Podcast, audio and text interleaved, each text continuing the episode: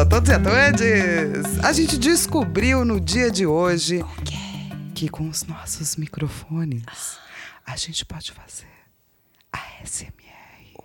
Ou seja, dá pra gente ficar pedindo coisas pras pessoas. São mensagens subliminares. Exato. Então a gente tá falando de uma coisa. E coloca um pinto. Não, Pinto, não. Não, não. Eu ia pedir pras pessoas dar sorvete pra gente. Tá.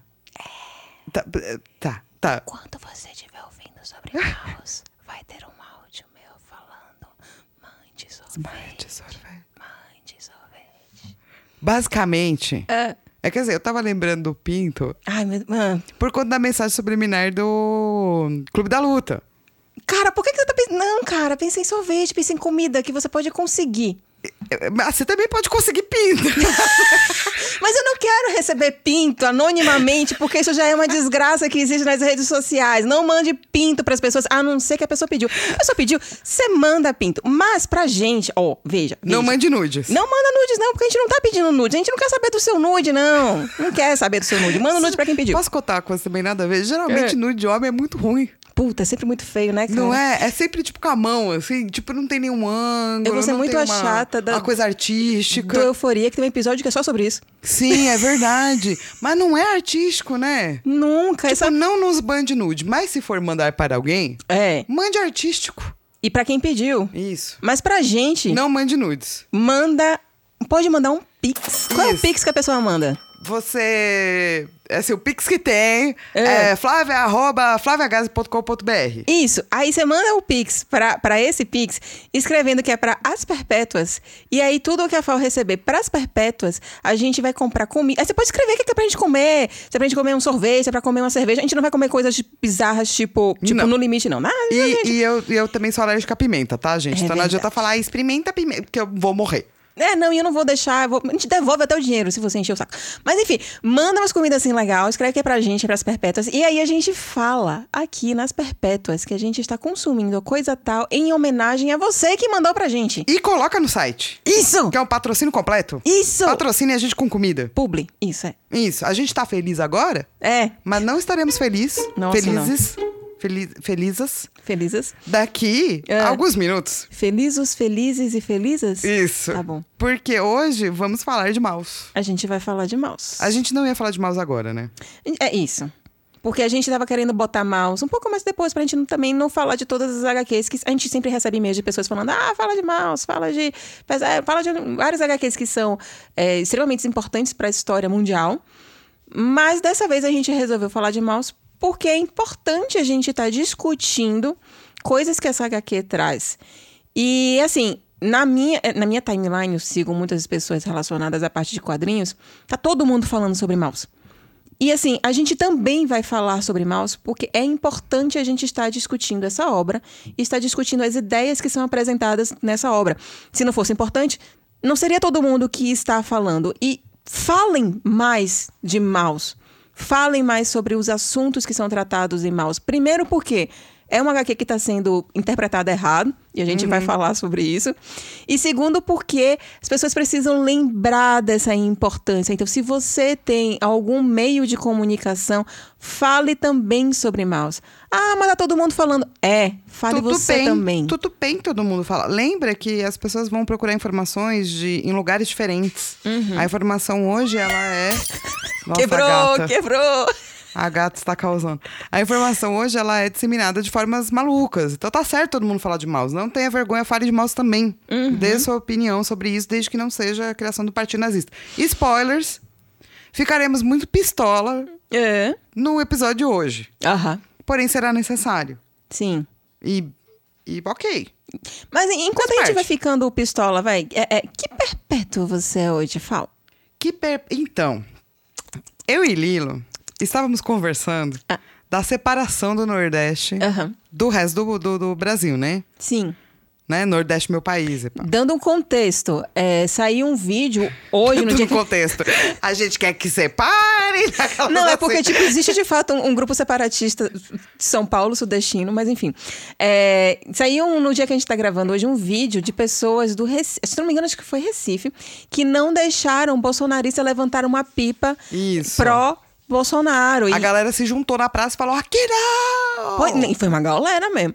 Então, assim, aí eu cheguei e falei, né? Nordeste, meu país. E aí a gente ficou parando pra pensar, né? Se o Nordeste fosse um país, que bicho seria? Porque assim, se o Nordeste fosse um país, eu, como sudestina, teria que ir pra lá fingindo ser prima Isso. de Lilo. Isso. E Lilo ia ter que me engabelar pelos sistemas de trem, Sem problema. né? E eu Rola. teria que usar uma máscara Isso. nordestina. Isso. E daí a gente ficou pensando, se fosse assim, e a gente no universo de Mouse, qual seria o animal Uhum. que teria, né, o, norde o nordestino? Qual seria a carinha? Só que aí depois a gente também ficou pensando que o Nordeste é muito grande. Então uma máscara só não rola. Pra vocês terem uma ideia de como o Nordeste é grande, só a Bahia é do tamanho da França. Então, tipo assim, ok, uma máscarazinha resumir ali um país na Europa, porque a Europa é um ovo, tipo, os países lá são muito pequenos. Aqui o Nordeste é gigantesco, então um bicho, só uma máscara só, eu acho que iria meio que apagar um pouco essa cultura. Então a gente pensou em alguns bichos. Sim, A gente pensou, a gente pensou no burrico, isso. a gente pensou no caranguejo e a gente pensou também no calango. Se você tiver, inclusive, outras ideias de bichos que representam o Nordeste, por favor, manda e-mail para asperpetuas.gmail.com. Conta pra gente qual seria a sua máscara. É. Porque hoje eu sou a perpétua da máscara do burrico pululante. Pululante. Porque se eu fosse um burrico, eu ia pulular. Me lembrei do burrico do Shrek. Vamos lá, manda ver, manda ver, vamos manda ver, vamos lá, é demais, vamos lá, manda ver, manda ver, é demais, ô gatinha, é demais, vamos lá. Imagina, você me levando pro Nordeste. A gente já chegou? A gente já chegou? A gente já chegou? A gente já chegou! Puta que pariu. Ó, prima. É difícil, intimidade, gente. Isso atrapalha tudo. E qual seria a sua perpétua? O minha perpétua seria um caranguejo. Que eu pensei que caranguejo também seria um bicho bem nordestino. Mas eu seria um caranguejo de pelúcia. E- Um caranguejo de pelúcia triste. Triste. Triste, porque, tipo, a gente descobriu que eu sou a pessoa que fica triste, você é a pessoa que fica puta. Você seria o burrico pululante puto da vida. Exato. E eu seria o caranguejo de pelúcia triste. De pelúcia porque, tipo, sempre com sono, vontade de dormir, cama quentinho, então, de E pelúcia. eu teria até a musiquinha, né? Burrico não é, burrico não é. O grande malandro da praça. Trabalha. Você nunca ouviu? É que é jumento, né? É. O Saltimbancos? Ah! Trabalha, trabalha de graça. Não agrada ninguém. Dinheiro. É isso. Essa seria a tanta minha musiquinha enquanto eu pulali- pulularia. Enquanto você quer ouvir música dos Saltibancos, você também pode ouvir as perpétuas no Spotify, no Apple Podcast, no Google Podcast, na Amazon Music e no Deezer. E a gente sempre esquece Anchor e um dia a gente vai ter Anchor. Sim. Se quem quiser lembrar, a gente inclusive ter Manda e-mail pra gente, asperpetuas.gmail.com. E quem quiser achar a gente também nas internets da vida, consegue encontrar a Flávia na arroba Flávia Gazi, tanto no Instagram, como também no Twitter, como também na Twitch e também no YouTube. Incrível! Lembrou? E E eu, você consegue me encontrar é, no Instagram, no arroba Bellyfelix, underline, Belly com dois L's, e no Twitter, arroba Bellyfelix. E não esqueça de dar estrelas pra gente. Isso, dê estrelas pra gente, tanto no Spotify quanto no Apple Podcast, porque eles criaram esse sistema em que você dá nota pras pessoas. Tipo, não são as notas tão legais que nem das perpétuas, são tipo de estrelinhas. Mas aí isso daí ajuda o algoritmo, gente, a gente aparecer. E também compartilhe. Pra todo mundo. Que nem quem fez foi o Ailton. Ailton, vou aqui pescar o seu sobrenome. Ailton Júnior, que mandou e-mail pra gente. Maravilhoso. Porque ele mandou esse e-mail. Primeiro, ele pediu desculpas por mandar um e-mail gigantesco, mas tá tudo bem, Ailton. A gente mandar- lê. A gente lê tudo. E, e ele tava contando de como ele gostou muito do último episódio, que foi sobre a diferença invisível, porque recentemente a prima irmã dele descobriu, né, ela também foi diagnosticada com autismo. E basicamente tudo que ele contou aqui foi corroborando exatamente com o que a narra, com que a, a roteirista contou em A Diferença Invisível, de como é difícil, como tem realmente o problema de existirem profissionais da área de saúde que fazem diagnóstico errado, que não tratam ela bem, porque ah, autismo é algo especificamente de meninos e meninas não tem, não tem tanto assim, e que o comportamento de meninas é, não parece ser autismo. bibi. Quem quiser saber todas essas coisas também ouça o último As Perpétuas. Que inclusive é muito importante. Isso. Por quê? Porque assim, É um quadrinho extremamente educativo. A gente precisa pesquisar mais sobre autismo como comunidade. É. Porque é uma coisa que é tão nova no sentido de é, dar nome né, aos bois e pá, que mesmo a gente não sabia de tudo. Tipo, a gente foi falar da HQ e a gente usou os termos que a HQ usa. Sim, que é muito bem pesquisada. Sim. Não, mas a HQ continua maravilhosa, É. leiam a HQ. Uhum. Mas é porque a mudança. A gente descobre coisas novas todos os dias. Ainda bem, né? E as mudanças de termos e terminologia, como que a gente trata das coisas, também mudam e muito provavelmente mudou depois dessa HQ ser publicada. A gente não tem, a gente não sabe, É. né? Mas é provável. Bem, enfim. Porque assim, a, a, a roteirista é muito pesquisadora, né? É verdade. E aí o Ailton, ele falou, ele mandou por- no final do, do e-mail, né? Ele falou assim, acho legal comentar aqui. O termo Asperger, hoje em dia, é um termo errado. Não existe mais síndrome de Asperger, apenas autismo, entre parênteses, TEA. Porque o médico homenageado, que era Han- Hans Asperger, ele tinha relações diretas com o nazismo. E a gente não quer homenagear nazista, não é mesmo? Não. Pra mim, nazista é paulada. mano. E assim, a gente real não sabia, então por a, a gente pede desculpas, tá, gente? Por esse lapso, a gente vai se informar melhor, pra não passar vergonha na internet. Uhum. Por favor. E, mas, mas acho que nos mostra o quanto é pouco pesquisado, sabe? E pouco difundido, E né? pouco difundido. E é uma coisa que você tem que realmente. Porque quando eu fui pesquisar, eu pesquisei autismo na internet, né, pra falar dessa HQ. Eu não pesquisei especificamente Asperger. Uhum. Senão provavelmente teria aparecido, saca? E é essa questão dos espectros, né? De ter um autismo mais leve, um autismo. Enfim, não seria nem mais leve, né? Mas enfim, autismos em que é, são mais sociáveis e menos sociáveis, talvez, né? Então, esse espectro que é muito vasto. E que a gente tá aprendendo ainda sobre isso. Sim. Então, muito obrigada a todas as pessoas que. Porque também falaram. Falaram no Twitter, inclusive. Eu agradeço. Adoro ser corrigida. Porque é uma chance de aprendizado. Quando você vira professor, você aprende que a melhor coisa é alguém falando, mas em outro lugar a gente vê desse jeito. Ou isso aí que você falou mudou já. Pô, isso é muito bacana. Isso. Então pode mandar mesmo que a gente gosta. Yes! E falando em nazismo, Uhum. vamos falar de mouse. Vamos falar de Maus, que é do autor Art Spiegelman. E o nome dele, que eu acredito que seja hebraico, cara, é um nome que eu achei muito fantástico. Eu vou falar, vou falar tudo errado, tá, gente? Depois você corrige nós. É, se você sabe como pronunciar um nome, manda e-mail para asperpetas.gmail.com Com áudio. com áudio. É. Que é Isaac Abraham Ben Ziv Spiegelman. Spiljan. Spil. Spil. Não. Spiel. Ixi. Ixi, é, não. Spielgelman. Spielgelman. Eita. Acho que se foi. Não Se sei. pensa- não sei. Saiu pela editora é, Quadrinhos na Cia, que na realidade é um selo da, da Companhia das Letras. É, foi traduzido por Antônio de Macedo Soares. Editor não foi creditado. Foi lançado aqui no Brasil originalmente em 1986 pela editora brasiliense, que lançou em duas partes. E na Companhia da- é, das Letras saiu em 2009. Originalmente saiu entre 1980 e 1991 na revista Raw. Uau! E essa edição tem dois tipos, mas é a mesma coisa, certo? É isso, ela tem capa dura e tem capa brochura, que eu também falei capa mole. É porque eu sou da época de falar capa mole, tá, gente? Mas é, capa brochura. Eu também.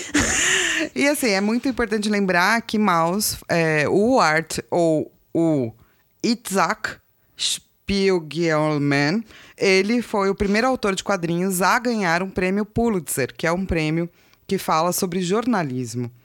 E isso era muito importante na época para deixar os quadrinhos mais chique. Isso foi em 1992. Tem 20 anos. É, então, eu, eu que venho do mundo dos videogames, acho muito engraçado que a gente precise de museu, de uns prêmios fora, pra provar que arte é arte, saca?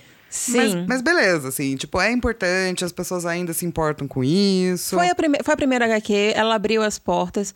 É, algo parecido também aconteceu quando Will Eisner, ele difundiu o termo graphic novel, porque, tipo, isso aqui não é um quadrinho. Isso aqui é uma graphic, Graphic novel, não é um chibi. É. Mas eu gosto de chibi. Eu também gosto de gibi, eu acho gibi muito Gibi é simpático. muito simpático. Né? O gibi é fofo. O que, que você tá lendo? Gibi. E aí, é, Maus ganhou vários prêmios, mas tem um prêmio que a gente considera muito importante, que é o fato de Maus ter sido banido em várias escolas. Sim. Recentemente foi banido numa escola dos Estados Unidos, uma região ali dos Estados Unidos. E, cara, se você tá, faz... se você tá sendo banido de escolas, porque as pessoas querem, é, né, que essa mensagem não seja difundida, Por que será? É porque você tá incomodando alguém. Fica aí a reflexão. Mostra muito aí do crescimento, inclusive, da extrema-direita. Quando a gente vê mouse é, banido em várias escolas. É um reflexo muito grande de um certo tipo de pensamento que a gente tem que rever, não é mesmo, galera? Que tá acontecendo no mundo inteiro, inclusive no Brasil. Sim, a gente vai debater bastante sobre isso. É, mas manda um resumo aí de mouse pra galera. Então, resumindo, Maus é a história de uma relação entre pai e filho, no caso o Art Spiegelman e o Vladek. E o Vladek, ele é um cara que ele sobreviveu a Auschwitz, ele sobreviveu à Segunda Guerra Mundial. Então, é ele contando como ele sobreviveu, como foi é, que ele... Qual é a história dele, né? Então, tem aí duas partes Maus. Porque a parte do relacionamento entre pai e filho é um troço muito foda. E também a, a forma como o Vladek conseguiu sobreviver e também ajudar a mulher dele, Anja, sobreviver, a mãe de arte, sobreviver também é muito foda. Resuminho aí, é isso aí. É, então, é, e o Art é um cara disruptivo, né? No sentido de que ele fez muitas coisas que são muito importantes, não apenas essa, essa HQ é maravilhosa, é. Todo mundo tem que ler, sim. Mas ele fez muita coisa, né, pro mercado de quadrinho. É sempre um lembrete, eu acho que pra gente. Sim. E assim, quando você pega mouse e começa a ler, foi uma HQ feita com muito tempo. Foi uma HQ que demorou, porque é uma HQ muito difícil. E você percebe que é difícil pro cara, né? Falando em difícil, como é que foi pra você reler Maus em 2022, pleno governo Bolsonaro fascista? Cara, é, é muito próximo, então eu entendo que doa. Uhum. Porém, eu gosto muito dessas coisas. Tem duas coisas que eu gosto muito. Ah. Um é true crime. Ai, a- o serial killer. true crime. Os bagulho. Todas minhas amigas são loucas do true crime, tô ferrado. E coisa de holocausto, entendeu? Porque eu acho que essas duas coisas são de uma crueldade tão absurda que eu, eu acho interessante de ver, assim, saca? Interessante de ler. E, assim, Mouse eu reli várias vezes ao longo da vida. Documentários sobre os nazistas e o que aconteceu e sobre o holocausto, eu também reli várias vezes na minha vida, assim. Então, tipo, quando eu li, eu, eu não fico, pô, entristecida, assim, sabe? Eu fico puta. Não, eu achei engraçado. É, é isso que, que a gente ficou pensando, né? Que você fica muito puta. Eu fico realmente muito triste. Sim. Então, ler, reler Maus foi bem difícil. Tipo, foi meu final de semana, ficou bem mais triste porque eu tava relendo Maus. Novamente, não porque é uma HQ ruim, mas é porque é uma HQ que me faz sentir realmente muito mal toda essa crueldade humana. Especialmente porque eu vejo que todos os sinais que estão sendo dados na primeira parte de Maus, de, de um surgimento do governo fascista, estão acontecendo no Brasil desde 2013. E quando eu falo desde 2013, porque até hoje em dia já foi legitimado por várias pessoas que participaram do golpe, que estão falando em 2021 e 2022 que, tipo, foi golpe. Eu sou uma pessoa que estudou direito, eu sou uma pessoa que estudou a Constituição brasileira e, tipo, o que eles emendaram ali, quebraram de, da, da, da Constituição brasileira é algo que assusta. E quando você lê Maus, é um troço que você fica, tipo, putz, cara, tá, tá rolando, tá rolando até muito tempo. Sim. É, tipo, eu não acho que. É, fico eu. É, eu não acho que eu fico, tipo, de boa, no sentido de assim, de que eu aceito, sabe? Não. Tipo, tá, não tem nada de certo acontecendo no Brasil nesse momento. Não tem nada de certo acontecendo em Maus. Porém, quando eu leio, eu não fico triste, eu fico puta. E, tipo, eu faço uma lista mental.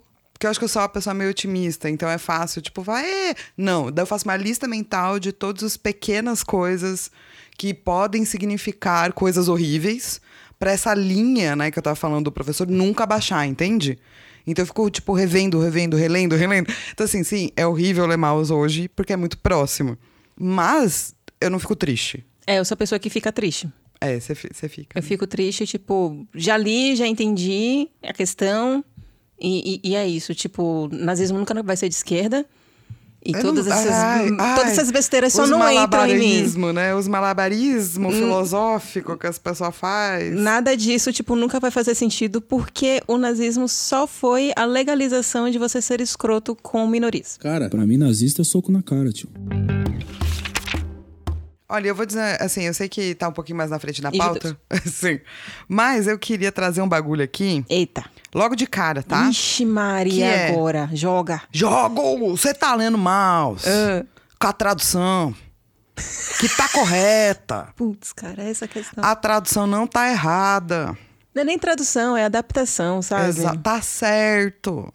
Porque o cara, ele não fala a língua, tipo, inglesa, ou, enfim, da primeira vez que foi lançado, não foi lançado em hebraico. O cara é o Vladek, que é Exato. o pai do Art Spiegelman. Ele tem sotaque. Isso, um sotaque puxado, né? Acho que é, não sei se seria polonês ou Yiddish, eu não sei qual seria. E esse sotaque está sendo representado nas falas do Isso. Vladek. Isso. Então fica tranquilo. É, você aí que tá na Amazon e dando nota baixa porque a tradução tá errada e com erros de concordância? Não! A tradução está ótima. Tá linda. Perfeita. É. Inclusive, parabéns. Vamos deixar aqui nossos parabéns para o tradutor. Antônio de Macedo Soares. Eu sei que você deve estar entrando lá no site da Amazon, lendo aquilo e falando: Meu Deus, não me entenderam. Nós entendemos. Corpo editorial também. Exato, nós estamos aqui é, para parabenizar, tá? Que é realmente um trabalho bem feito. Não é fácil Oh. você fazer esse tipo de adaptação. Claro que não. E ainda mais um trabalho seminal desses, a responsa nas costas, Nossa. entendeu? Deve doer os ombros quando tá Oh, traduzindo. Jesus amado. E a tradução é muito boa, tá, gente? E Uhum. tá correta. É, só uma questão de sotaque. É. Que é super normal. Tipo, a gente vê isso em outros quadrinhos. E é a, a forma de você ouvir a voz daquela pessoa enquanto você tá lendo, sabe? Então. E é isso que eu tava falando na questão de interpretação de texto. A gente tem esse problema de interpretação de texto, até mesmo quando você tem uma adaptação com sotaque. Tipo. Sim. O, o Chico Bento, cara, a pessoa nunca leu Chico Bento. Chico Bento, ele fala daquele jeitinho lá dele, ou ser, não sei o quê, porque ele faz referência ao... Interior. Ao interior de São Paulo. Interior. De São Paulo que fala porta. Pois é. Essa pessoa também. Nossa, a pessoa nunca leu Chico Bento, caramba!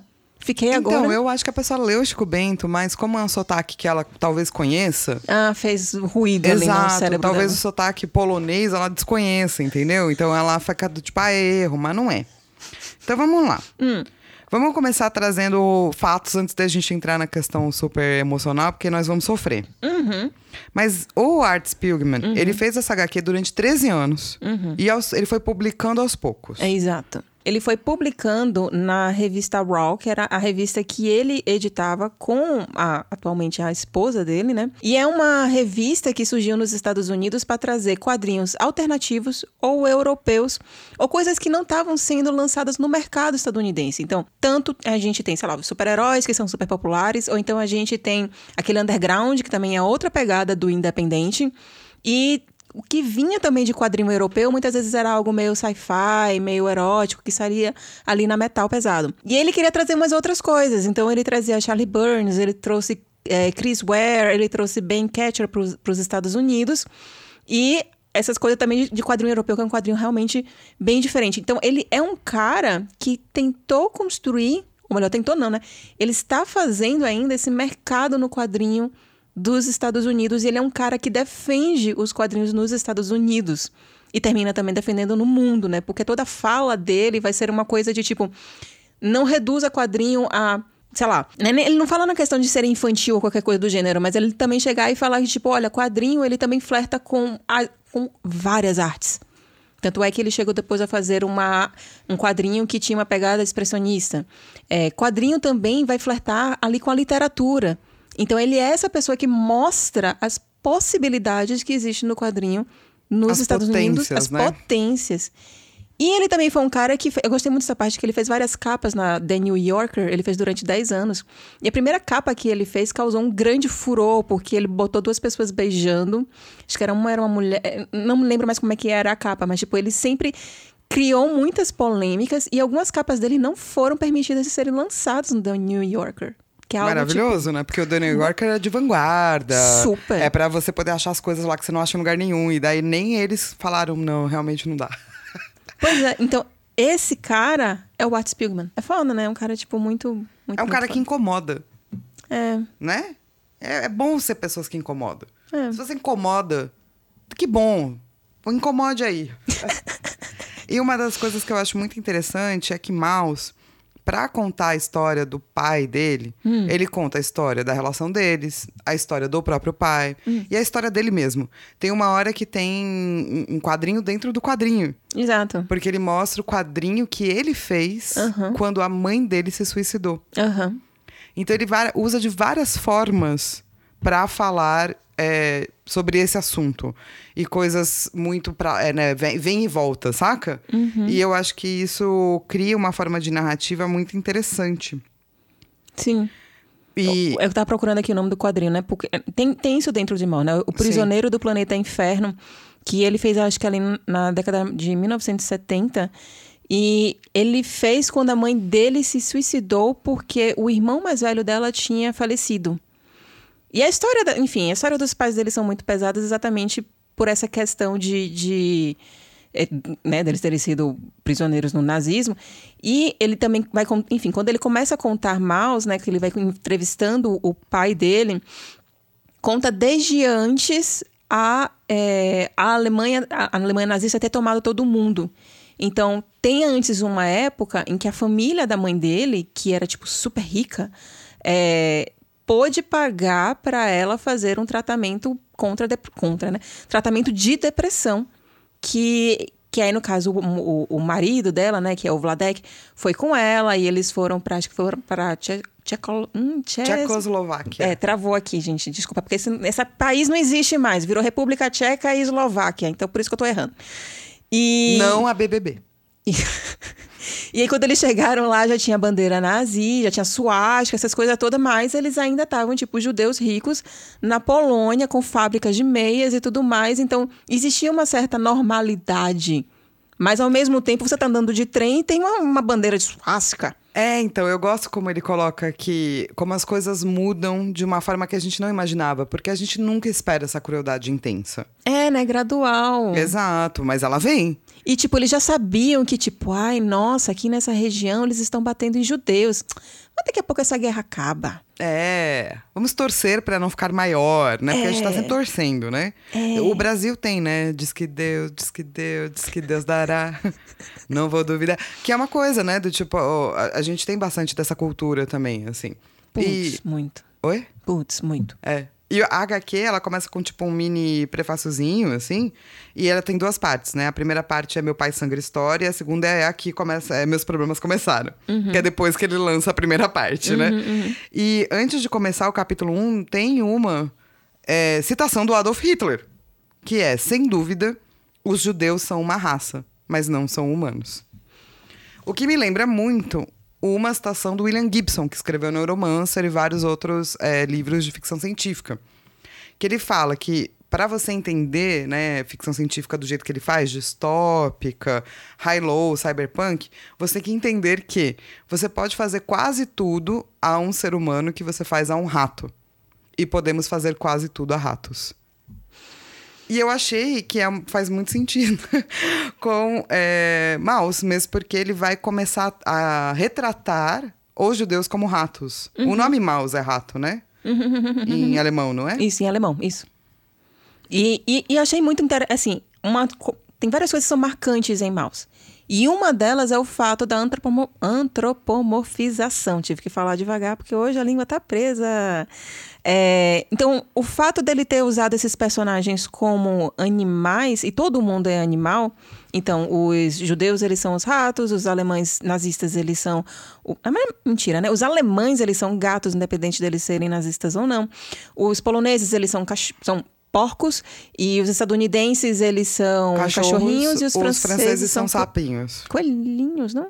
Ah, é verdade, Sapinho. sapinhos, é, porque- é verdade. Fica sapinho. E aí, e, e assim, ele terminou. Termina mais ou menos dando uma ressignificação, mas ao mesmo tempo ele também termina usando um fato histórico. Sim. E isso também me lembrou um caso que aconteceu agora em 2021, que foi uma ilustração que foi compartilhada por um artista eh, brasileiro, que era o Ed Baines, em que ele utilizava o Bolsonaro, tipo, como se ele tivesse um cavalo da, da República, qualquer coisa assim do gênero, pisando contra os, os outros políticos que ele era contra, os esquerdistas. E aí ele usava esses políticos esquerdistas com a cara de rato. Então, né, gente? Da onde será que vem? Não sei. É assim, se você nunca ouviu falar disso, E por causa disso ele foi demitido. Demitido não, né? Ele parou de receber trabalho, porque ele não é contratado, né? Na SLT. Não tem, recebe mais contratos com a Marvel. Parabéns, Marvel, né? Porque, meu Deus. Mas assim, ó, se você não sabe de onde isso vem, é, os judeus foram caracterizados como pragas e como ratos durante o governo nazista, Pra dizer que eles não eram puros. Você vai ter alguns documentários que mostram isso. Tem um documentário que você provavelmente viu na escola, ou pelo menos eu vi, chamado Arquitetura da Destruição. Não vi, não. Na minha época mostrava pra todo mundo na escola. Ah, mas pode ser também uma coisa regional. É, também pode ser. Contem aí pra gente, mandem e-mail asperpetuos.gmail.com. Inclusive, porque eu acho que eu não vou achar muito judeu em Salvador. Tipo, não vai ser uma. Aqui tem hebraica. É, pois é. Tipo, aqui, aqui tem judeu em São Paulo. E no Brasil não existe muito judeu. É, do Mas em tipo. São Paulo tem. Quando a gente começava a estudar a Segunda Guerra, colocava esse documentário, saca? Uhum. E é um documentário muito bom. A Arquitetura da Destruição. Eu vou colocar esses nomes e links e tudo, né, lá, lá no site. É, e, e ele mostra, né, esse documentário, vários filmes propagandas que o nazismo fazia. Jesus. E num deles chama O Eterno Judeu, de 1940, que é um curta-metragem mostrando imagens dos guetos intercaladas com grupos de ratos, guetos judeus. Então é judeus, ratos, judeus, ratos, judeus, ratos. Então a propaganda nazista dizia que judeus espalhavam doenças, que judeus eram uma peste, que eles tinham que ser exterminados como pestes, e realmente mostrava os judeus como ratos. Então a escolha do rato não é uma escolha necessariamente do Art Spiegelman. É, sim. É uma escolha do nazismo, que ele só incorpora. O que eu acho que deve ter sido de uma dor incrível. Ele se colocou para ele e para o pai a imagem de uma peste. É. Pensa. Mas essa também foi uma obra que foi muito uma, a terapia dele. Inclusive, tem a parte da terapia aqui dele. E, né, é, é- é uma obra que foi realmente pesada e que mexeu ali muito nele. Então, nada do que existe em Maus é gratuito. Por isso que eu falei que é cebola, né? Porque, tipo, você chora pra caralho e tem muitas camadas. Nada que tem nessa porra aqui é gratuito. Tudo muito bem pensado. Sim. É, então, e essa, essa coisa do, do rato é uma coisa que eu acho que a gente. É, é um símbolo que não só apareceu, né? No Brasil, de um, de um cara brasileiro fazendo arte com o Bolsonaro. Mas também é uma coisa da gente se lembrar, porque a gente tem essa mania de chamar populações de peste ou de e isso é uma remanescência que a gente ficou de superioridade. Então é uma coisa a ser repensada do tipo quando você coloca alguém como menos do que um humano, se você já pode fazer a seres humanos quase tudo que você pode fazer a ratos, se você coloca alguém como não ser humano, que é uma coisa que o nazismo fazia e o Adolf Hitler falou, você desconfigura aquela pessoa, ela deixa de ser pessoa. E aí, inclusive, fica mais fácil de você chutar essa pessoa, Exato. de você expulsar essa pessoa, de você denunciar, entre aspas, né? Porque denunciar significa que foi legalizado. é, essa pessoa para as autoridades para que ela venha sofrer uma punição de algo que ela só nasceu. Ela não era para ser punida, porque aquilo ali não é nem mais gente, né? na- quando Exato. você faz esse tipo de trabalho. E é por isso que tanta gente que era nazista, sacou? Uhum. Ou, tipo, é- era uma pessoa minimamente ok, e daí começou a acreditar no nazismo e foi lá e, sei lá, o governo falou: você agora vai virar militar. Ele falou: beleza, foi lá e matou um monte de judeu. Porque não era gente. Uhum. Matou um monte de gente preta, não era gente. Fazendo uma, uma relação pobre e imediatista, aqui no Brasil a gente tem pobre nem a gente. Sim. A gente tem pobre não é gente. A gente. Quantas vidas pretas a gente perde semanalmente e elas começam a, a perder nome. Então, tipo, teve uma época que Black Lives Matter, então a gente sabia os nomes de todo mundo. Chegou uma hora que você perde, porque vira uma coisa do tipo, ah, é normal. Não é normal. Nem um pouco. A gente não tem que normalizar. Por mais que as pessoas queiram baixar, sabe? Essa. Não pode baixar. Pobre é gente e é muito, e é gente muito incrível, geralmente. E é muita gente, inclusive, viu, gente? E é muita gente. E a gente tem que relembrar os nomes das pessoas, sempre, assim, pra gente não cair nisso. Porque existe uma lógica que a gente tem como seres humanos que veio muito com Segunda Guerra, com, né? Que essas coisas podem acontecer e tudo bem. Mas não é tudo bem. Então, sei lá. É isso. Mas é- Ver é- mouse me deixa puta. É tipo, é foda, porque a gente, a gente começou falando isso, né? É uma coisa que vai acontecendo gradativo. E, e é isso, tipo, te deixa puta e me deixa triste. Porque eu tô vendo também essa gradação que a gente também vai vendo aqui na nossa Sim. atualidade. Sim. Então, é, é bizarro, tipo, no início. Você vê, tipo, ah, essa família rica. E aí as coisas vão. Sabe, porque essa primeira parte, né, como a Fal falou, né? É dividida em duas partes o livro. E a primeira parte é exatamente isso. Como é que esse Estado nazista foi tomando a Europa? Porque não se passa na Alemanha, né? Se passa na Polônia. essa história, que é onde mora o Vladek, onde mora a família dele e tal, não sei o quê. O cara viaja pra Hungria. E, e você vai vendo essa tomada, assim, né? Tipo, do- de tudo. Tinha esquecido que ele viaja pra Hungria. É, então, e assim, é por isso que atitudes como o nosso. Tipo, eu esqueci, eu li isso ontem, eu esqueci, sabe? Tipo, Sim, sim. Sabe atitudes do tipo usar referência a textos nazistas que a gente teve em comunicação do governo? É, Ah, não- Teve um ministro da Exato, educação, pelo amor exatamente. de Deus, que botou aquela música, Não pode, Wagner, cara, não sabe? pode. Tipo, estética nazista toda ali. A gente não pode baixar essa linha. É por isso que nazismo é crime. Ou carregar bandeiras é crime. E é por isso que você não pode, num podcast, dizendo que talvez seja melhor legitimar os nazistas e dar a eles a possibilidade de ter um partido. Porque o nazismo não é um partido político. O nazismo é um partido de extermínio. É uma ideologia. Exato, é uma ideologia de extermínio. Não é de deixar a pessoa menos pessoa. É por isso que a gente não legitima. Assim, eu, eu- sou uma pessoa anarcossindicalista, tá? Então tem várias coisas que eu falo, ah, podia liberar esses bagulho, deixa as pessoas, nananã. Mas a gente não pode esquecer do que é crime e por que é crime. Não, não é legal nazistas terem um partido nazista, porque você legitima uma ideologia de extermínio. E também deixar bem claro que uma coisa é uma coisa, outra coisa é outra coisa. Uma coisa é você criar um partido nazista. Outra coisa é você falar sobre o nazismo. Então não é uma questão de ah, dire... é, é Não liberdade. vamos falar de nazismo. Vamos falar, estamos aqui falando. Não é a questão de liberdade de expressão, eu não posso falar o que eu quero. É uma questão de que você legitimar uma ideologia que, trans- que mata pessoas, não. Isso daí é errado. Porém, a gente pode conversar sempre e falar sempre de como isso foi horrível para a humanidade. Tipo, como isso aconteceu. E assim, falar de nazismo é muito importante pra gente relembrar, pra gente não esquecer, pra gente não abaixar a barra. Isso é importante. Vamos falar muito de nazismo. Agora, não vamos legitimar alguém que quer exterminar pessoas, gente. Isso, assim. Ai. Mas pra mim, nazista é paulada, mano. Não, mas é importante a gente também estar explicando qual é a diferença, porque também Sim. suscitaram muito essa discussão de liberdade de expressão. E liberdade de expressão é algo que a gente está tendo esse problema com as redes sociais, desde que as redes sociais se tornaram populares. Sim. As pessoas querem ter. O pessoal im- importou essa. Não sei nem se foi dos Estados Unidos ou se foi do. Porque, inclusive, eu estava ouvindo uma, uma entrevista com Glenn Greenwald. Que, enfim, ele tem questões, posso não concordar com tudo ali que ele fala, mas ele fala que essa coisa de liberdade de expressão sem limites é algo, inclusive, que veio dos judeus. E isso foi uma fala dele. What? Oi? Ele dá exemplos. Certo. Isso são exemplos que, tipo, ele estava falando que nos Estados Unidos, é, em, alguma, em algum estado, existia um grupo de nazistas que queria fazer uma passeata numa região onde tem muito judeu. E aí o que foi que aconteceu? As pessoas proibiram essa passeata.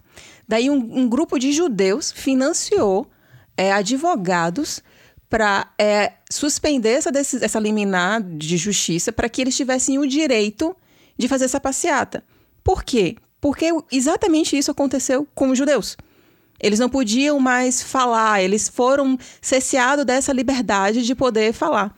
Então, ao mesmo tempo que você tinha dois grupos de judeus, um que defendia o direito dos nazistas falarem, também existia um outro grupo de judeus que foram contra. Então, por isso que ele falou que, tipo, ah, Gente, que isso, isso é coisa de judeu. E eu fiquei, tipo, tá bom, é um Ok. judeu que tá me falando isso. Não, não tive estudo. Porém, o que é que acontece? Isso é burro, essa coisa de você ter uma, uma liberdade limitada, porque isso não existe. Toda liberdade vai ter um limite, gente. Isso, Sim. isso é Porque a liberdade tudo. máxima é todo mundo. Não existe é, crime de assassinato. Não existe. Entendeu? Essa é a liberdade máxima. Anarqui- um anarquismo. Não, isso exatamente não é como- anarquismo. É, do jeito pejorativo como as pessoas falam de Exato. anarquismo. Exatamente. E assim, uma coisa que eu gostaria de pedir a todos, a todas, a todos é: vamos ficar mais putos. Por exemplo, quando teve a passeata de gente encapuzada da KKK nos Estados Unidos, não teve uma galera de governo, entendeu? Emitindo nota oficial dizendo, sabe? Tipo assim, a gente não pode ficar puto só com o nazismo. A gente tem que ficar puto com qualquer movimento ultradireitista. Pra qualquer minoria. Então, bora ficar mais puto, gente. Não menos puto. Bora colocar, sabe, bora conversar sobre as coisas de uma maneira respeitosa. Sim, importante ter essa conversa e ter essa discussão. As redes sociais não são um ambiente propício para isso. Inclusive, estava ouvindo até hoje um podcast chamado Naruhodo, que ele que a pergunta era: é, é possível você mudar de opinião nas redes sociais? E a primeira resposta do, do cara é não. E aí ele começa a mostrar um monte de artigos científicos de por que, é que não dá para você mudar de ideia, porque falta o fator humano. E realmente, nas redes sociais, tem um milhão de outras coisas influenciando, inclusive também sempre a autovalidação daquilo que você pensa. Algoritmo. Que não dá para você, então, mudar de opinião em relação a alguma coisa. Então, é importante discutir nazismo, discuta isso com pessoas, com seres humanos e pessoas diferentes. Mas, novamente, a questão do limite é: se a sua liberdade está pondo em risco a vida de uma pessoa, então isso daí não é uma liberdade. Sim, Você está só simplesmente pondo em risco a vida de uma outra pessoa. sim, Por que, que a sua liberdade está acima da vida de uma pessoa? Porque ela é menos gente? sim. É, eu acho que é uma, uma das coisas que o Art Spiegelman faz muito bem é manter o pai dele como uma pessoa humana, Sempre. não um herói de guerra. É isso. Ele é um cara super que sabe fazer vários trecos. Ele é muito safo. Ele é safo, ele Inteligente sobreviveu. pra caralho. Exato. Mas ele é ranzinza, Sim. mala, avare... preconceituoso, Racista. racista. E nada disso não é falado. É isso. E isso é de uma coragem absurda. Sim. Falar que o sobrevivente dessa coisa horrível não é perfeito. Porque tem Porque a gente tende a esperar a perfeição dos nossos heróis. E isso não é verdade. E aí tem duas coisas que, inclusive, a HQ ela traz. É, uma delas é o fato dela, dela não querer é, ser um drama. Ela tá simplesmente ali narrando de uma forma crua as coisas que aconteceram. Desde o Art Spiegelman estar ali conversando com o pai e mostrando como o pai era chato, como também narrando o que foi que aconteceu na Alemanha e depois como é que o pai era. E uma outra coisa que ele mostra é quando ele tem uma conversa com um psiquiatra, com o psicólogo dele, terapeuta dele. E aqui eu tava falando que, tipo, o pai dele é muito safo, é muito foda, não sei o quê, bibibi, bobobó. Porém, tem uma coisa de, tipo, o cara que sobreviveu à Segunda Guerra Mundial não é porque o cara é foda. É porque foi aleatório aquilo ali. E é uma vezes... mistura, né? De você ser safo, tá no lugar certo, ter sorte. É, mas por exemplo, tem casos que ele vai not- que ele vai falando de pessoas que sobreviveram a Auschwitz e aí foram pra Polônia, foram pra casa um- que, que era da família deles, bateu na porta, as pessoas falaram: "Ah, judeu escroto" e mataram. Tipo, Segunda Guerra Mundial tinha acabado, o cara tinha saído do maior campo de extermínio e ele é morto por um cara que tomou a casa dele. Sim. Então não é porque, tipo, ah, eu sou foda porque. Ou não sei quemzinho é foda porque sobreviveu à Segunda Guerra Mundial. Não, é tipo, foi muito aleatório. Não existia uma lógica naquilo ali. Ainda mais no final da guerra, não tinha lógica nenhuma. A lógica era: mata como- quanto mais gente possível. É. Pra gente não ser pego. Tanto é que eles criaram uma que a gente fábrica, né? Que é um troço muito. Velho. É, então, mas é isso. É importante lembrar disso e é importante lembrar que, enquanto. Por que, que é tão importante essa história, né? Porque o Art Spiegelman fazendo tudo isso, e na segunda parte ele vai colher os frutos bons e ruins da notoriedade, é, ele, ele ajuda a criar um imaginário coletivo de memória e a reforçar essa memória, porque a gente não tem documentos. Tem documentos, mas não são todos. Do tipo assim, o nazismo tentou destruir todos os documentos Tentou mesmo. daquilo que ele tentou fazer. Que nem a ditadura militar aqui. Exatamente que nem a ditadura militar aqui. Que nem o governo então, Bolsonaro também. Que nem o governo Bolsonaro vai fazer certeza. Então, Já tá assim, fazendo, é, apagando do, do, do Ministério Apaga Saúde, é isso. tweet, apaga aquilo, muda o site, mas vai fazer muito mais no final. Por quê? Porque as pessoas não querem deixar esses documentos históricos. Que é prova. Então, muito do que a gente vai ter de documentação histórica são poucas imagens, poucos e relato. Esse relato, ele constitui uma das nossas maiores fontes de historicidade. E ele é muito importante por conta disso. Quando ele resolve colocar o pai dele, o bom, o mal, o ruim, o feio, o bonito, e falar de uma coisa que é tão íntima, ele ajuda a reverberar uma coisa que a gente teria perdido se o nazismo, entendeu, tivesse conseguido apagar tudo. Porque tem isso, gente. Enquanto você tá lendo Maus, você fica muito puto com o Vladek. Porque o Vladek, ele é um cara que. Ele, ele é, enfim, ele era casado com a Anja, que era a mãe, Que ele amava mesmo. que ele amava muito, e depois muito, casou muito. com uma mulher que não gosta tanto assim. Que inclusive o nome é Mala, mas isso Sim. daí não é uma tradução, tipo, o nome da mulher é Mala. E ela tem uma frase que é: Vladek é mais apegado a coisas do que pessoas. E aí, isso daí é até uma preocupação do Arte, dele tá é, mostrando ali o pai como se fosse o típico judeu avarento, né? Aquela caricatura que as pessoas fazem do judeu. Porque ele é um cara que realmente tudo que ele puder guardar, tudo que ele puder reaproveitar, ele vai fazer, porque foi dessa forma que ele sobreviveu na Segunda Guerra. Porém, uma outra coisa que a Mala ela fala é que, tipo, a gente também tem outros amigos que sobreviveram e eles não são assim. Então isso é algo do Vladek. Sim. Então ele mostra realmente esse. E ele tem uma péssima relação com o pai, porque o, o, o pai sempre foi um cara muito. muito mais apegado às coisas do que às pessoas. Exato. Então. E ele sofre muito por não ter mais a mãe. E pelo pai ter destruído os diários da mãe. E eles estão sempre discutindo. E tem uma hora que ele começa a ficar com remorso também, o Art, né? Quando ele começa a ouvir a- a- as gravações em que ele tá gritando ali com o pai, do tipo. Esquece esse assunto, vamos falar disso daqui. E aí o pai vai lá e narra toda a história. E é muito bizarro você ver essa forma como o pai mostra amor pelo Vladek, mas é um cara que, puta, é um cara muito. É, ele é difícil de gostar. Mas, é- mas isso faz Maus uma HQ muito interessante. É.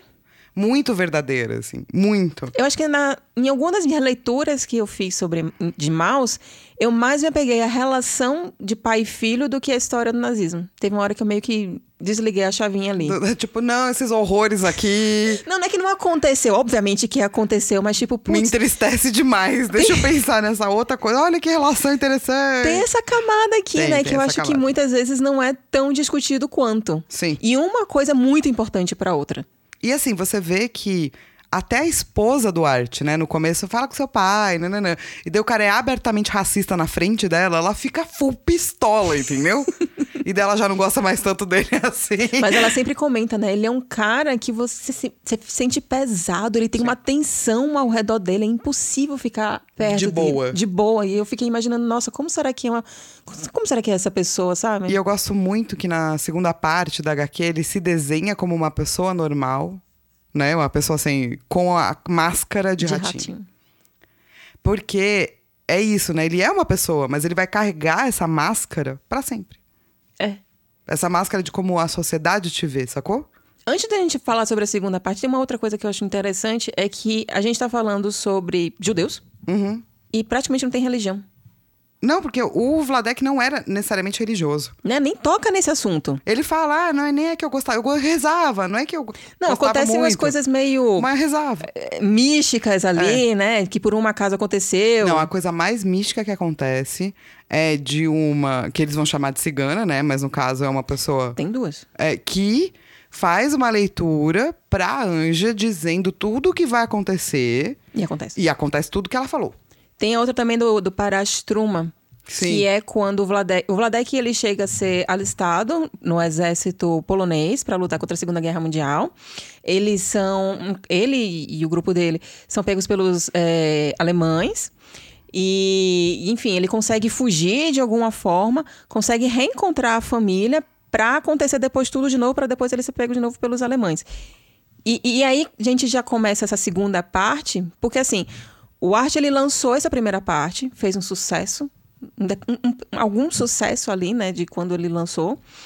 E aí na segunda parte ele já começa a sentir o peso do sucesso. Sim. Que são as pessoas querendo fazer contratos, querendo licenciar jaqueta, querendo licenciar filme, não sei o quê. nananana. Adaptação. E, E- ele não quer nada. E ele no meio daquele processo de tipo, putz, eu tô aqui falando de um assunto mega sério. O meu pai, ele conseguiu sobreviver a- a- ao maior campo de extermínio. E, e eu tô aqui escrevendo essa história e tipo, quem sou eu? Quem sou eu pra estar contando essa história? Por que é que eu... é, Por que, que eu deveria estar tipo, tão vivo quanto uma pessoa que conseguiu sobreviver a isso daí? Ele também tem que começar a lidar com a relação do irmão falecido dele, porque teve isso, né? O Vladek e a Anja, enquanto eles estavam bens, eles chegaram a ter um filho que faleceu durante a guerra, porque para tentar sobreviver, muitos pais davam os filhos para outras pessoas que tinham um lugar mais seguro.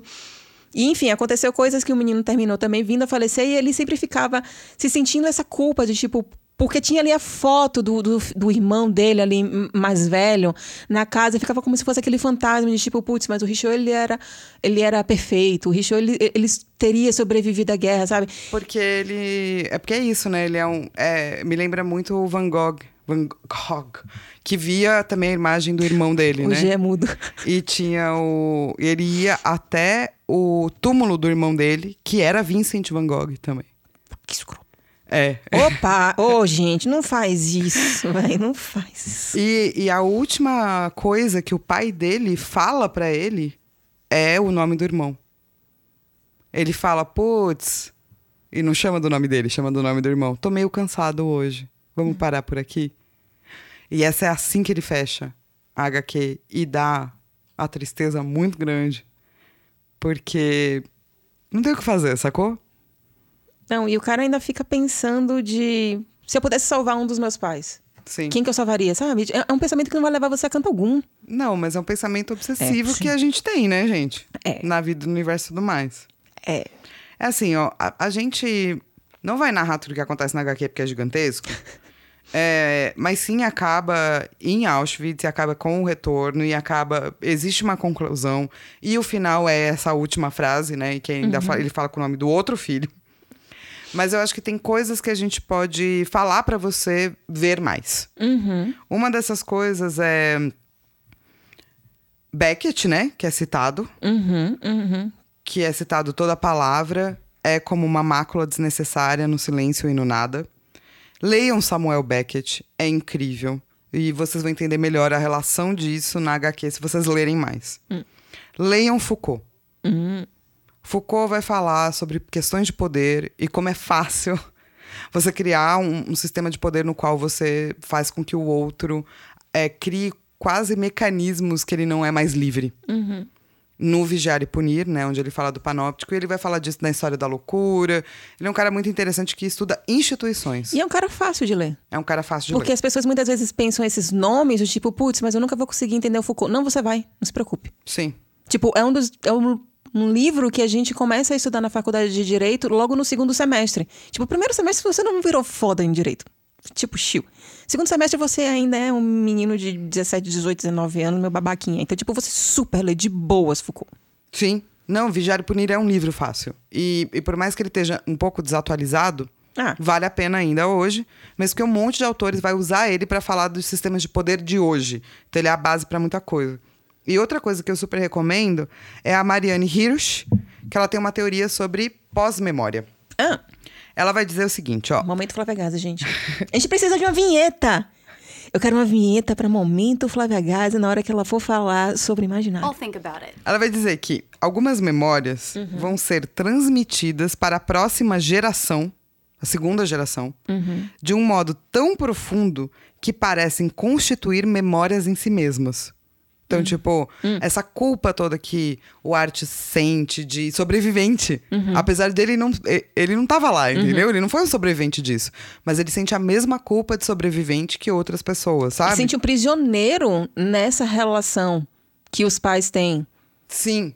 E ela vai dizer que, tipo, a- essa pós-memória é um processo complexo, que, né, mas que está acontecendo na, na, na nossa humanidade e que vai pressupor um, um grau de envolvimento emocional muito grande. Então, quando acontece uma tragédia desse tanto, a segunda geração é quase como se as memórias, elas quase, eles quase estivessem lá, mesmo que eles nunca tivessem visto. Tem um documentário que eu não vou lembrar o nome, mas vai estar no site, que é sobre essa segunda geração. Tanto de judeus quanto de filhos de nazistas. E como eles se sentem. Tem um cara, inclusive, que é um filho de um nazista, que ele dedicou a vida dele a ir em escolas alemãs contar como o pai dele era um assassino filho da puta. E foi assim que ele se livrou da culpa de ter esse pai. Mas ele não tava lá, entendeu? Ele não fez nada. Exato. Então eu acho que é uma HQ inteira sobre pós-memória. E, e a Mariane, né, que escreveu isso, a Mariane Hirsch, eu acho que é uma, é uma autora, né, uma filósofa que precisa ser estudada mais nesse sentido, assim, né? Cara, e assim, é muito importante essas pessoas estarem fazendo isso. Porque existe realmente essa discussão de tipo, ah, eu sou alemão, mas eu não fiz nada no nazismo, a culpa não é minha. Mas não é uma, assim, não é essa a questão. A questão é que isso aconteceu e é uma questão de que a gente tem que fazer isso evitar ao máximo possível. E se existe uma pessoa que pode lutar contra isso, é exatamente você. Sim. Você é a melhor pessoa para poder falar sobre isso. Sim. Um filho de um nazista, um neto de um nazista, que seja. E é por isso que a gente sempre fala, né? Que se você é uma pessoa branca, entenda a sua branquitude. Entenda não é do história. tipo, ai, putz, que merda. Sim, que merda, mas assim, saiba que você tem na mão muitos recursos e muito poder pra Uhum. fazer a diferença. Que ninguém mais tem. Faça você, Pois é. sabe? Faça, entenda da onde vem o seu privilégio, o seu poder, pra você fazer algo com isso. Faça. Não é sobre culpa, é sobre e agora, né? A partir de agora, o que fazemos? Perfeito. E, e eu acho que essa pós-memória é uma coisa muito interessante e que se apresenta como técnica literária, porque vai e volta. E muitas vezes a gente vê o quanto o Art Spiegelman, tipo, sofre e passa mal com coisas que ele nunca viu, mas estão incrustadas nele como uma realidade que praticamente ele viveu, sabe? Porque é isso, ele vai contando a história sempre em primeira pessoa e sempre muito intimista, porque ele vai, né? Camadas da cebola. Ele vai ali mostrando como ele tá se sentindo, como é que era aquela relação do pai dele. Então, imediatamente você começa a ler Maus, você entra na história e você não quer parar, apesar de ser uma HQ difícil de ler, porque, enfim, né? É, é- é bem, é bem crua, ela não tá tentando fantasiar nada. Então, essa narrativa dele, tão intimista, tão em primeira pessoa, e com esses vai e voltas, é um, é um troço, nossa, é, é- é muito gostoso de ler. É um, é um tipo de. É difícil. Não, eu, eu queria dizer, mas tipo, o cara tem que ser muito foda pra fazer isso. Exato. É, é muito difícil, porém, a maneira como ele apresenta faz com que você continue lendo. Sim, e uma das coisas que também a gente já até comentou isso, né, no início, a questão da antropomorfização, de ser esses bichinhos que ele tem essa arte um pouco aqui em Mouse é estilizado, mas é um tico assim cartoon, não é uma arte que às vezes não é muito carregada, às vezes ele dá uma carregada mais ali na tinta, às vezes tem cenário, às vezes não tem cenário, às vezes é um troço meio simples, mas quando ele mostra outra HQ que ele fez, que, que foi esse prisioneiro do planeta Inferno, que ele faz um troço assim expressionista, que é mega detalhado, carregadão. Você vê que tipo, cara, ele tem formas de desenhar, de contar aquela história dele. E essa coisa de ser antropomorfizada com uma coisa relativamente assim, meio fofinha, não é exatamente fofinha, mas enfim. Lembra também de Em Pés Descalços, que também é, uma, é um mangá de várias edições. Tem aqui também, sai pela editora Conrad aqui no Brasil. Que conta a história de, uma, de um menino que perdeu a família para as bombas nucleares que os Estados Unidos fizeram, aspas, teste, fecha aspas, no Japão para matar um monte de civil. E é muito pesado é esse muito pesado. mangá. E é muito bom. E a arte é super fofa, é um troço tipo. E, e quando tipo, as crianças choram, choram de uma forma meio engraçada e você fica tomando esse choque. É, é, é surreal. E eu gosto muito como ele muda a arte do primeiro pro segundo capítulo. Especialmente quando ele tá se referindo a si. É interessantíssimo, gente. Só, só vejam. Sim. Como que tá essa edição? Como assim? Como que tá? Essa edição tem capa dura, que Ah, você já tá. falou, e tem capa brochura, você pode escolher. Isso. E tem 296 páginas, É tem PB, Aham. é, tem esse comecinho, né, que, que tem... Mas assim, é, é uma edição onde a tradução é muito boa Uhum. e tudo que acontece nela é muito boa. Ela não tem extras, ela não tem coisa assim, mas também não precisa, eu acho. Na verdade, existe o extra que se chama MetaMouse. Isso. Que é um outro livro que depois o Art fez falando sobre mouse. Então, quem quiser extras, MetaMouse. Tem outro livro inteiro pra você. Exato. Qual é a sua nota para mouse?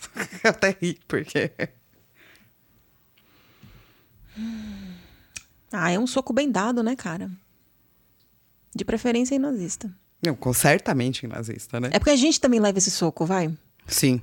Lendo. Então, tipo, é um soco bem dado. Pra mim, essa é a nota. Acho que pra mim a nota é... Água se desfazendo. Tipo, gás? É, não, sabe que quando, tipo, uma coisa parece que vai ganhar uma forma e dela vira cosa e se desfaz, assim, sabe? Porque é sobre memória, mas é sobre uma memória de algo muito concreto. É, ela fica nesse limiar entre o herói e o não herói, a pessoa que você ama e a pessoa que você odeia, os horrores, as relações. É, é tão difícil dar uma forma pra, pra mal, sabe? Acho que é por isso que ganhou 300 milhões de prêmios, assim. Porque é realmente aquoso, porém não, sabe? É vidro. É. Porque o vidro, ele não é um estado... Pode é, ser papel filme. Não, porque, tipo, o vidro, ele não é um estado ah, sólido. Da, da- no caso, na lidária, né? Porque com o passar dos anos, o vidro, ele vai se acumulando, ele vai, tipo, caindo. Então, não é um troço sólido, é um, é um outro, é um Ah, outro é? estado. É. E vidro é um troço meio foda. Louco. então vamos lá. É A coisa aquosa que não é aquosa. Vidro. Bruma.